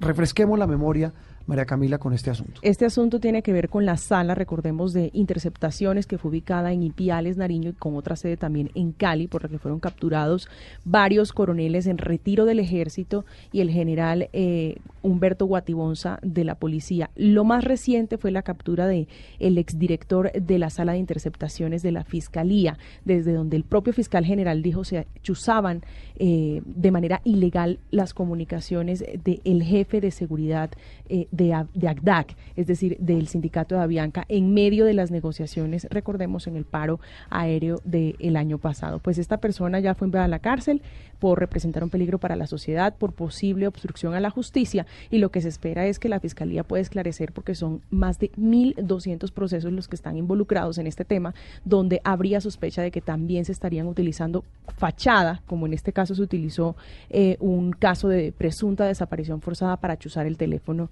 de un capitán de Avianca. Conclusión, las chuzadas venían desde la misma fiscalía. Desde la misma fiscalía estaban chuzando y hay sospecha, como le decía, sobre 1.200 procesos, por lo que ya se ordenó la intervención de las 80 salas que están autorizadas en Colombia para hacer interceptaciones legales. Don Octavio Sazo, el fútbol colombiano, que no es que sea, pues, pero nuestro es nuestro fútbol, ¿qué le vamos a hacer? Es, es lo que da la tierrita. No, y hay buenos jugadores, hay buenos equipos. No, el flamante campeón junior, eh, pues con nuevo técnico, muchos de los equipos renovando mobiliario y renovando personal.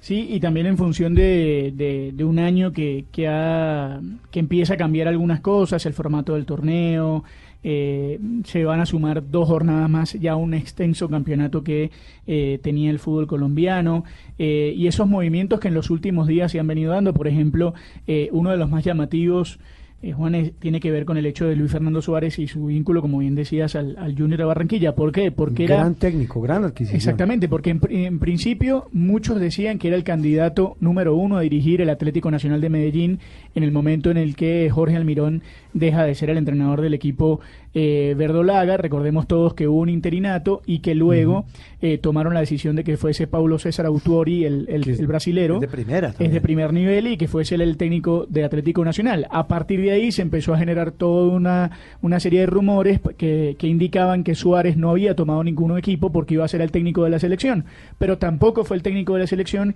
y termina siendo el técnico de Junior de Barranquilla en un momento en que los Chuar, eh, Chuar, en los Char, perdón, eh, Don Fuad Char. Don Fuad Char, eh, tenía que tomar una decisión muy rápido porque Julio Comesaña le había dicho de un minuto a otro que no continuaba siendo el técnico de Junior. Recordemos todos que eh, Comesaña decidió apenas fue campeón con Junior dejar a un lado el equipo en el que ha estado durante tanto tiempo. Entonces Junior rápidamente dijo cuál es el mejor técnico disponible en el camino.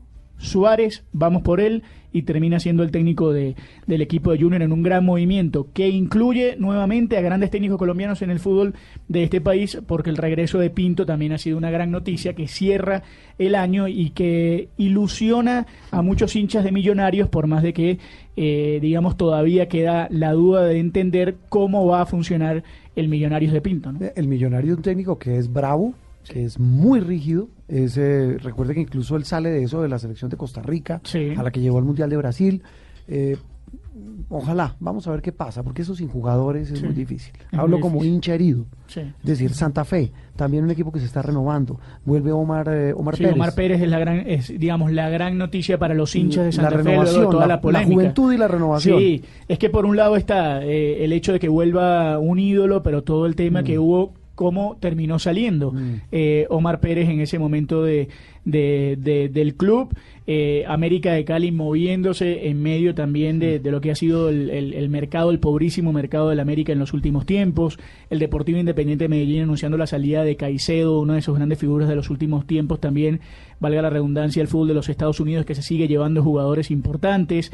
Entonces, en medio de esos movimientos, el fútbol colombiano trata de eh, manejarse en un, en un lugar, en un continente que, que lo siguen manejando los grandes mercados como México, Estados Unidos y Brasil. Sí, y ahí eh, no me deje por fuera a la, a la gran novedad que va a tener la primera división del fútbol colombiano este año, que es el regreso del Unión Magdalena. Exactamente. El equipo del pibe, el equipo de Carlos Vives, el equipo del Padre Linero que vuelve después de muchos años a la primera categoría del fútbol. Y el Cúcuta Deportivo. Ah, bueno, perdóneme, Llegan- doblemente glorioso Cúcuta Deportivo. dos de las hinchadas Sí. eh, más importantes Oiga, qué hinchada del, la del fútbol Cúcuta, ¿no? Qué hinchada la del Cúcuta. Maravillosa. Hacemos una pausa, regresamos en instantes. Esto es Sala de Prensa Blue, el primer programa de este 2019. Ya regresamos.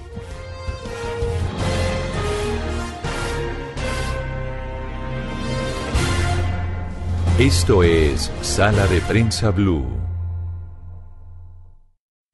Esto es Sala de Prensa Blue. Regresamos a Sala de Prensa Blue, el último segmento de este primer programa del año 2019. Hemos hablado de las noticias del año, las que vienen en materia económica, en materia política, en materia internacional, en materia literaria. Vienen muchas, muchas. Las eh, grandes editoriales se preparan para grandes lanzamientos. Bueno, vendrá la Feria del Libro, eh, que va a tener muchas novedades. Eh, se espera número récord de visitantes. En materia de literatura, vendrán eh, los libros como el del japonés Hakuri Murakami, que va a publicar la segunda parte de La muerte del comendador. Eh, será sin duda uno de los grandes libros de este año que viene. El escritor César Aira va a publicar Haikus, un libro muy importante que se va a vender en Colombia a partir del mes de febrero. Serán, serán algunas de las novedades literarias de este año que viene. Un año que también estará marcado, entre otras cosas, por las novedades digitales. Se espera que este año eh, haya un incremento en el tráfico de eh, publicaciones periodísticas digitales, que haya mucho más periodismo digital y eso tiene que ver, Mónica, con el proyecto que el gobierno propone reglamentar, el que se hundió en la legislatura pasada de las TICs que es darle más juego, dicen ellos, a lo que llaman las empresas de la economía naranja. ese, es uno de los desafíos que tiene Juan Roberto el gobierno de el presidente Iván Duque, entre otras, porque se hizo un anuncio frente a lo que se viene con esa reforma y no fue bien recibida. No sé si tenga mucho que ver la, la poca eh, o, la muy alta más bien desfavorabilidad del presidente Duque en el país, pero definitivamente cualquier cosa que anuncia es mal recibida. Esa se medio anunció y de inmediato salieron a decir que era una, una ley que no va a permitir eh, a los canales públicos sobrevivir frente a otras competencias, pero eh, hay otros sectores que dicen que esa, esa ley frente a las tecnologías de la información y de la informática tiene que traer grandes apuestas y definitivamente tiene que hacerse. Tiene que hacerse. Lo que aseguran es que esto en buena medida puede eh, significar una autopista, perdóname la expresión, la analogía, eh, para estas eh, nuevas plataformas digitales, que sin duda son una competencia enorme de la televisión abierta, tanto pública como privada. En fin, un debate que se va a dar.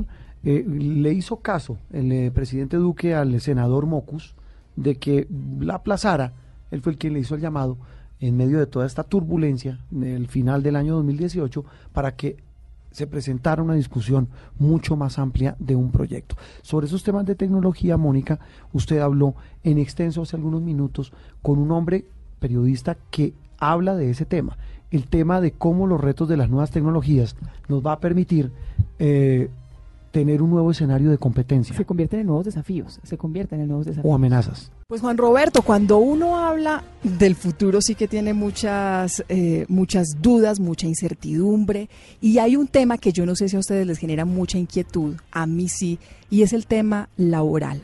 Hay muchos expertos que vienen hablando de lo que va a pasar con el futuro en materia de trabajo. ¿Qué va a pasar con los trabajos convencionales? Hay unos que ya se están reemplazando o no. Pues eh, Andrés Oppenheimer, ustedes seguramente ya han oído hablar de él, es un gran periodista argentino, es editor para América Latina y columnista de Miami Herald, es conductor del programa C Español y autor de varios libros, entre ellas eh, varios bien vendidos, y llega con una nueva propuesta, con un nuevo libro que se llama Sálvese quien pueda. Andrés, ¿qué tal? Buenos días. Hola, buenos días, Mónica. Gusto en saludarte. Gracias por atender esta invitación, Andrés. ¿Ese título del libro da un poquito de miedo o no? ¿Tenemos que tener miedo con lo que, con lo que se viene? No, mira, eh, sí, tendría que darle miedo a quienes no se preparan, pero no a quienes se preparan. El título es, por supuesto, un poco provocador, como, como muchos de mis libros anteriores, pero el libro trata sobre qué va a pasar con nuestros trabajos a medida que cada vez más de nuestras labores son reemplazadas por robots o programas de computación. Entonces lo que hice es eh, a partir de un estudio eh, de hace cinco años de la Universidad de Oxford, que dice que el 47% de nuestros trabajos van a ser reemplazados por computadoras con inteligencia artificial o robots en los próximos 15 años. Fui a Japón, fui a Corea del Sur, fui a Silicon Valley, fui a Nueva York, fui a varios países europeos, fui a Israel, fui a varios países donde esto ya está bastante adelantado, a ver cuál es el futuro que nos espera a cada uno de nosotros. Y cuando digo cada uno de nosotros, me refiero a cada una de las profesiones. Entonces, en lugar de escribir un, así, un ensayo sesudo, teórico sobre el futuro de trabajo, dediqué un capítulo a cada profesión. El futuro de los periodistas, el futuro de los restaurantes, supermercados y las tiendas y quienes trabajan en ellos, el futuro de los banqueros, el futuro de los abogados, el futuro de los contadores, de los aseguradores, de los médicos, de los maestros, etcétera, etcétera, etcétera. Y en el libro cuento capítulo por capítulo qué va a pasar con cada una de nuestras profesiones. Y no es asustante en el sentido de que si tú sabes que una parte de tu profesión va a desaparecer, como en la nuestra, Mónica, están desapareciendo muchos, tienes que prepararte para lo que va a sobrevivir. Tienes que actualizarte y quizás reinventarte, porque muchas de las cosas que hoy hacemos están desapareciendo todos los días. Andrés, en esa los lista... ejemplos están en todos lados. Sí, pero en esa lista, hay, por ejemplo, ¿hay alguna profesión que uno diga, no, esta sí está en vía de extinción, no hay nada que hacer y el- en el futuro muy cercano pueda desaparecer? Bueno, o sea, si tú... eh, mucha gente nos acordamos de, de los ascensoristas o de las secretarias o de muchas otras eh, profesiones. Por ejemplo, en Estados Unidos ya hay cada vez más menos cajeros en los supermercados, ya hay cada vez menos eh, las personas que atienden una caseta en un estacionamiento, que te recibe, eh, que te da un ticket cuando entras con el carro y, y te cobra cuando, cuando sales. Ya en Estados Unidos prácticamente no hay. Fueron todas reemplazadas por casetas donde tú pones tu tarjeta de crédito eh, cuando tú eh, tomas el ticket, cuando, cuando entras con el auto y, y- y pagas con tu tarjeta de crédito cuando sales y no hay ninguna persona. Lo mismo en los aeropuertos. eh, o sea, muchas partes ahora en, en- en- en nuestra profesión, en el periodismo, todas las redacciones hoy son del 50% o menos de lo que eran antes. Yo cuento al principio del libro mi propia experiencia. Yo antes grababa mi programa de televisión con cinco camarógrafos. Hoy no tengo ningún camarógrafo. Mismo- Son todas cámaras robóticas. Así Alguien mismo es acá en- en- oído que mil, No, que, Que iba a eso dos mismo. Sí, sí, y ese, y ese tipo de Eh. trabajos, Andrés, eh, pues eh, finalmente cuando, cuando usted habla de tenemos que prepararnos, si ponemos ese mismo ejemplo, aquí en el estudio de Noticias Caracol pasa lo mismo, ya pasamos a las cámaras robóticas y un solo operador cumple la función de cinco o seis camarógrafos. Cuando usted dice, bueno, hay profesiones en las que nos tenemos que, pre- que preparar. ¿Qué tipo de preparación tenemos que, empezar a buscar para, para que no nos vamos quedando sin trabajo los humanos? Bueno, en el libro voy capítulo por capítulo diciendo cuáles son los trabajos del futuro y cuáles son los trabajos del futuro en cada una de las profesiones. Por ejemplo, tú me citas los camarógrafos. Los camarógrafos van a desaparecer de todos los canales de televisión, pero no van a desaparecer como videógrafos, como eh, gente que eh, filma, eh, produce producciones. Por ejemplo, se van a abrir muchísimas posibilidades, ya se están abriendo. ¿Por qué? Porque cada restaurante, cada negocio va a tener que contar su propia historia en la economía digital, porque cada vez más nos vendemos cada uno en su trabajo y en su eh, empresa a través del Internet y cada website, cada sitio web va a necesitar eh, un vídeo para eh, contar su historia, para mostrar lo que hace, etcétera, etcétera. Y lo mismo en 20 ámbitos. Nosotros hoy en día, cuando nos presentamos, entregamos una tarjetita de cartón que dice tu nombre y tu teléfono y tu ocupación. Bueno, eso ya va a pasar eh, a la historia muy pronto, porque cada vez más nuestras presentaciones van a ser digitales.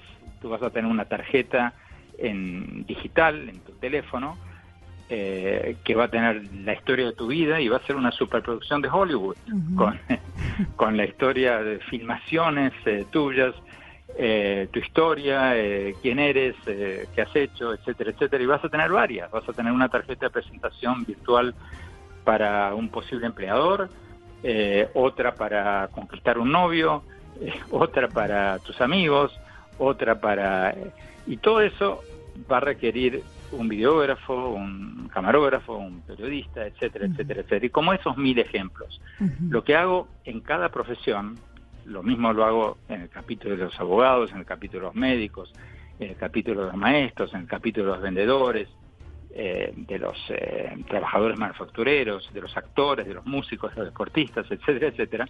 Lo que hago en cada capítulo es decir cuáles son las partes de los trabajos que se están extinguiendo y que van a dejar de existir y qué oportunidades hay, qué haría yo si estuviera en, eh, en el lugar de eh, la gente que ocupa esos trabajos. Por supuesto, para hacer eso, lo que hice es entrevistar a los gurúes máximos en cada una de las profesiones, por eso viajé a Nueva York para hacer el capítulo de los banqueros, viajé a Japón para hacer el capítulo de los robots y, los, eh, las empresas manufactureras, eh, a Silicon Valley, por supuesto, para hacer varias otras entrevistas. Entonces, lo que hago eh, en el libro básicamente es hablar con gente mucho más inteligente que yo, que sabe mucho más que yo y que está, digamos, en el centro de, de, de, las investigaciones del futuro en cada una de las profesiones, para darte un ejemplo concreto de lo que estamos hablando para el capítulo de los periodistas, entrevisté al director de innovación del New York Times y al director de innovación del Washington Post. Y les pregunté dónde vamos a estar de aquí a cinco años, dónde vamos a estar aquí a diez años, qué partes de nuestro trabajo van a sobrevivir y cuáles no, y cuáles nuevas se van a abrir. Y al final del libro, Mónica, hago un, le dedico un capítulo y todo el epílogo del libro a cuáles son las áreas del futuro y qué le aconsejaría yo a los jóvenes que están ahora, hoy día, pensando qué hacer y qué le aconsejaría yo a la gente de mediana edad cuyos trabajos están amenazados por la automatización. Mm, sálvese quien pueda, entonces Andrés no es una sentencia apocalíptica, es más bien un consejo, es un libro para, para empezar a abrir los ojos frente a lo que se nos viene para prepararse y para eh, no para no, no para amargarse para nada porque al final del día Mónica la tecnología siempre crea más trabajo de los que destruye. El tema es estar consciente de lo que se viene y o actualizarse o reinventarse pero no quedarse dormido porque bueno camarón que se duerme se lo lleva la corriente pues Andrés, muchas gracias por aceptar nuestra invitación en Sala de Prensa Blue. Gracias a ustedes y el libro ya está en Colombia, por supuesto. Ya lo encontramos en Colombia. Sí, está en librerías, por supuesto. Estaba en la tabla de bestsellers eh, la última vez que miré. Eh, así que está en todas las grandes librerías y por Amazon, por supuesto. Andrés, muchas gracias. Feliz día. Gracias a ustedes. Muy bien, el diálogo en sala de prensa Blue con Andrés Oppenheimer, uno de los hombres más importantes de la televisión hispana en los Estados Unidos y también un muy interesante escritor eh, de los últimos tiempos. O sale o sale, dice usted, María Camila. Estoy hablando de la decisión que se tome sobre el señor Jesús Santrich. Es una decisión que tiene que tomarse sí o no este año, es decir, en manos de, la, Corte, de la JEP y del presidente de la República, pues está eh, la extradición del señor Santrich, que eh, se le cierra cada vez más el cerco. En los últimos eh, días del 2018 se conoció una fotografía que sería clave también para su extradición hacia los Estados Unidos por el negocio de 10 toneladas de cocaína, por lo que fue capturado en abril, si no estoy mal en la fecha, del año pasado. Es una decisión que ha estado eh, truncada por muchas, eh, digamos, disputas entre la JEP y la propia Fiscalía, eh, por las pruebas que dice la Fiscalía las tiene en su poder la justicia de los Estados Unidos y la JEP que aún no define si los hechos fueron o no después de la firma del proceso de paz. Pero otro de los retos que tiene Juan No, antes de eso, el presidente, para cerrar el tema Santrich y, meternos con la JEP, el presidente Duque, finalizando el año, dijo, yo tengo toda la intención de extraditarlo. Mm. O sea, si a mí la JEP me da vía libre, se va. Pero antes de eso está la JEP y la Corte. Sí, y ojo, es un tema casi de honor para los Estados Unidos. Cerrando el año una reunión en la Casa de Nariño a la que asistió la vicepresidenta, Marta Lucía Ramírez, el presidente Duque, por supuesto, y el embajador de los Estados Unidos en Colombia, el señor Whitaker. El embajador americano les notificó a presidente y vicepresidenta que si al señor Santrich no lo extraditan, a Colombia la desertifican. Por Esa la es una advertencia fuerte. Pero ojo con eso. Si, está, si Colombia no extradita a Santrich, eh, el gobierno Trump desertifica a Colombia. Juan de ese calibre es la decisión que está, deben tomar. Ya, es que, además Roberto, ya la yo. Es que yo les tengo aquí las fechas para que para que nos recordemos, como venimos de una jornada de, de descanso algunos, estamos de pronto corridos en el calendario, pero es que las decisiones son pronto, son ahorita el 28 de enero, porque las cuentas a mí me dan principios de diciembre, el 4 de diciembre, la JEP anuncia que esas, esas pruebas eh, de, de la Fiscalía, esas pruebas solicitadas a la Fiscalía de las autoridades de Estados Unidos tenían 40 días de plazo. Ese- esos 40 días vencen el 28 de enero. Y no pierda de vista. Mónica, la decisión del ya en 21 de este enero de, este de la Corte Constitucional que también le da un espaldarazo al gobierno eh, eh, al fijar los parámetros de la ley estatutaria de la Jurisdicción Especial para la Paz.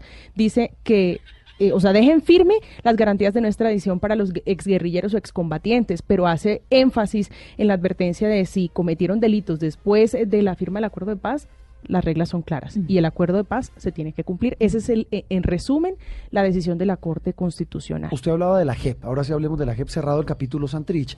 ¿Qué va a pasar con la Justicia Especial de Paz? ¿Qué se prevé que pase en este 2019? Pues es una justicia, eh, Juan Roberto, que está arrancando con pocos recursos, como bien lo ha dicho eh, la presidenta, el mismo presidente Iván, Bu- Iván Duque que lo vimos eh, en Europa buscando recursos para la implementación eh, de los acuerdos, que esta justicia también hace parte de eso. Los retos que tiene enormes, eh, ponerla en funcionamiento, porque muchos sectores dicen que no funcionan, si analizamos que en este momento no sabemos dónde están los señores Márquez, Romaña, El Paisa. Y también- Ojo, ese plazo, según la misma JEP, se debe vencer muy pronto. El que les dio la JEP a estos señores, de, bueno, cuasi prófugos, que son Iván Márquez, el Paisa, Romaña, son los tres grandes que, de los que no se sabe nada. La JEP emitió unas directivas en las que exigía a los organismos de seguridad verificar dónde están. Si no aparecen, pues habrá un plazo muy pronto que se debe cumplir y, y si no lo sacan de esa justicia especial de paz. Claro, porque debe haber un compromiso. Mire, fuentes eh, muy serias de la Fiscalía aseguran que el señor Romaña, perdón, que el señor eh, alias El Paisa se encuentra en Venezuela, refugiado en Venezuela, donde por años se ha dicho que ha sido una de las Ya grandes trincheras de, de- de los guerrilleros de las FARC. Pero sin duda es un año para que eh, estas personas que representan eh, el símbolo de, de las desmovilizadas FARC demuestren el compromiso con la implementación de los acuerdos en su totalidad. Y dos elementos pendientes fundamentales con este tema de la justicia de, de especial de paz. El primero, el juzgamiento y procesamiento de militares, muchos de ellos por falsos positivos que ya se han acogido a la JEP. Y el otro muy importante, María Camila, es el juzgamiento de los jefes de la guerrilla que se acogieron por obvias razones dentro del acuerdo de paz y que deberán responder por los más graves crímenes de lesa humanidad cometidos amparados en el marco del conflicto armado. Hay un tema también eh, que ha enfrentado, como veníamos hablando, eh, a, la, a la Fiscalía con la presidenta de la JEP, y es el tema de los bienes que le han encontrado a las FARC eh, una vez se firmó el acuerdo de paz. Es una cifra escandalosa que dice el fiscal que bien podría entrar a, a- a llenar el hueco de la eh, llamada reforma tributaria o ley de financiamiento. Mucho tema, mucho tema a nivel judicial, político, económico, internacional. Y para el cierre, Miguel Garzón, ¿cómo va? Bien, Juan Roberto, ¿qué ha habido? ¿Cómo va en Puente de Reyes? Bien, rico, relajado, arrancando el Hace año. rato no lo veíamos, disfrutando una Bogotá maravillosa, Ay, sola. sola y asoleada. ¿Y se afeitó, se afeitó la barba? Mm, poquito. Muy detallista usted, lo felicito. Bueno, eh, ¿los dejamos solos? Perdón. Se puso rojo. ¿Qué te tomas? Bueno, don Miguel, eh, lo que viene en materia de cine este 2019. 2019 va a ser un año rico en cine, pero va a haber muchas películas. La mayoría de ellas, como ya estamos acostumbrados, de superhéroes. Hemos estado hablando acá a lo largo de los programas eh, de que las, las películas, el, el mercado se lo, lo conquistó el, reina, el, los- el tema de los superhéroes. eh, entonces este año vamos a tener varias películas. Se estrena en marzo una que se llama Capitana Marvel, que es protagonizada por Brie Larson, que también Sí. es de los estudios de Marvel. Sí. Una esperada que la gente espera a ver a esta mujer porque sería la primera heroína dentro del universo de Marvel del cine. Perdón, sería ¿me recuerda cómo se llama? Capitana Marvel. Capitana. Capitana. Captain Marvel en inglés. Una mujer que se llama... eh, ¿Se llama Capitana Marvel? Carol Danvers, sí, pues en español se llama Capitana O sea, Marvel. ¿no es Mi Marvel la cantante? Mi capitana, no. No, ah, Marvel, no. Marvel. Ah, pensé que era Marvel. Marvel. Mi capitana Es Marvel. collar de perlas. es No, tampoco. Tiene- Capitana Marvel. Eh, entonces quién es la esa- actriz? Brie Larson. Brie Larson es una actriz... eh, No, Juanro, no conoce las colombianas. Bueno, ¿Pero por qué me- ese varillazo sí No, estuvo feo, feo, feo. ¿Cómo hacemos para explicar? Feo arranque de año. Qué pena. Me salió del alma.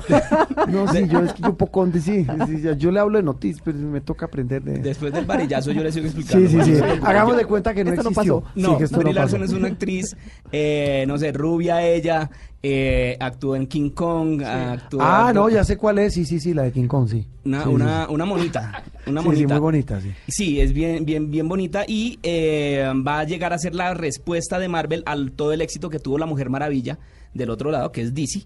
Eh, la ¿Esa Mujer la Maravilla, israelí? esa es con, sí, con, eh, ella se llama Gal Gadot. Claro. La- Divina. Lindísima. No. Qué bella. Y eh, esa película tuvo un gran éxito, eh, obviamente por el, el- el protagonismo que le dan a la mujer. Y fue una gran película y quieren con la Capitana Marvel hacerle hacer lo mismo, hacerle ese contrapeso a ella. Entonces ya le quedó claro cuál es la Capitana Marvel. Eh, sí, señor, clarísimo. Después Perfecto. de la vaciadón de Mónica. Esa llega en marzo.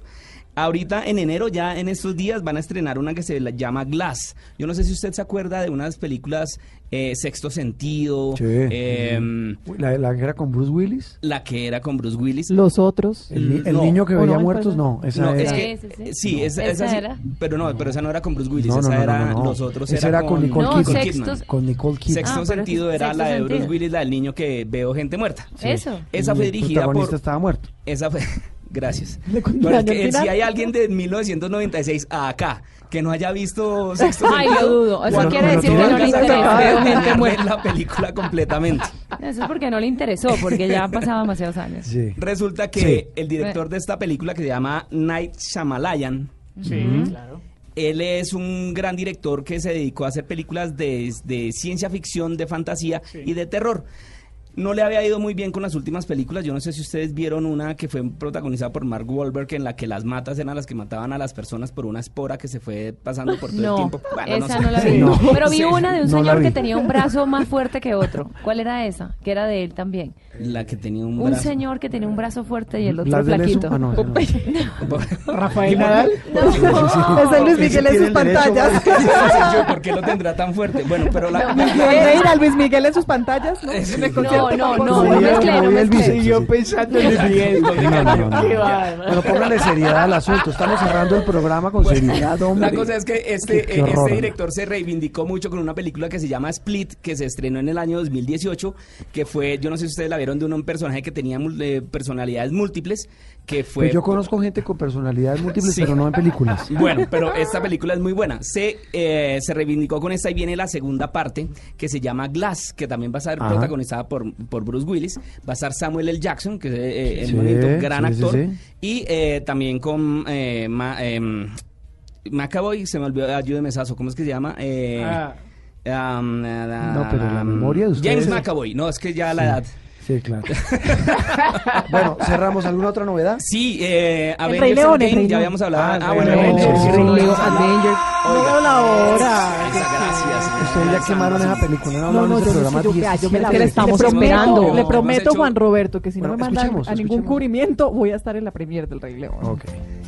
El Rey León se estrena también. Este se va a estrenar cerca de mitad de año. También viene Dumbo. Avengers, Dumbo. Se viene, viene Dumbo. ¿Dumbo viene- vuelve sí, Dumbo? Ay, ¿sabe que esa sí me Y esa va a gustaba? estar dirigida por Tim Burton. Pero perdón, Exactamente. la primera versión de Dumbo es del año encanta. 40, creo. Ay, Aladín, 50 y pico. Aladín. Aladín, hablamos también con eh, un actor que se parece pasados. mucho a nuestro gran Falcao. No sé si ustedes han visto por ahí. Se debe peinar imágenes. con la misma plancha. Sí, entonces, sí, sí, sí, sí, sí. igual de alisado. Sí. Eh, viene Avengers, que ya habíamos dicho que, que se estrena también Avengers, que le gusta a usted, Juan Roberto, con Robert Downey Jr. haciendo de, de, Tony de Stark. Tony Stark. Viene también eh, después de mitad de año, se va a estrenar eh, Toy Story 4.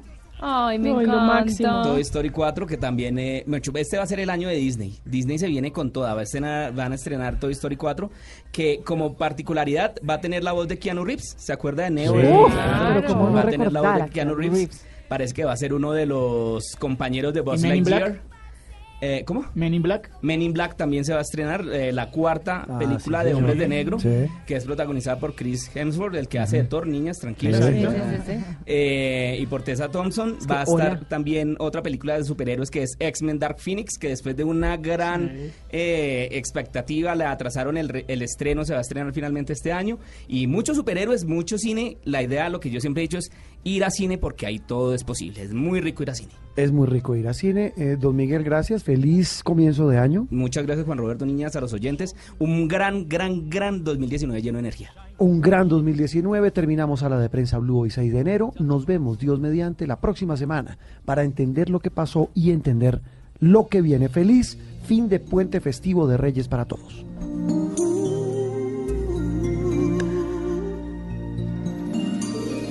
I can show.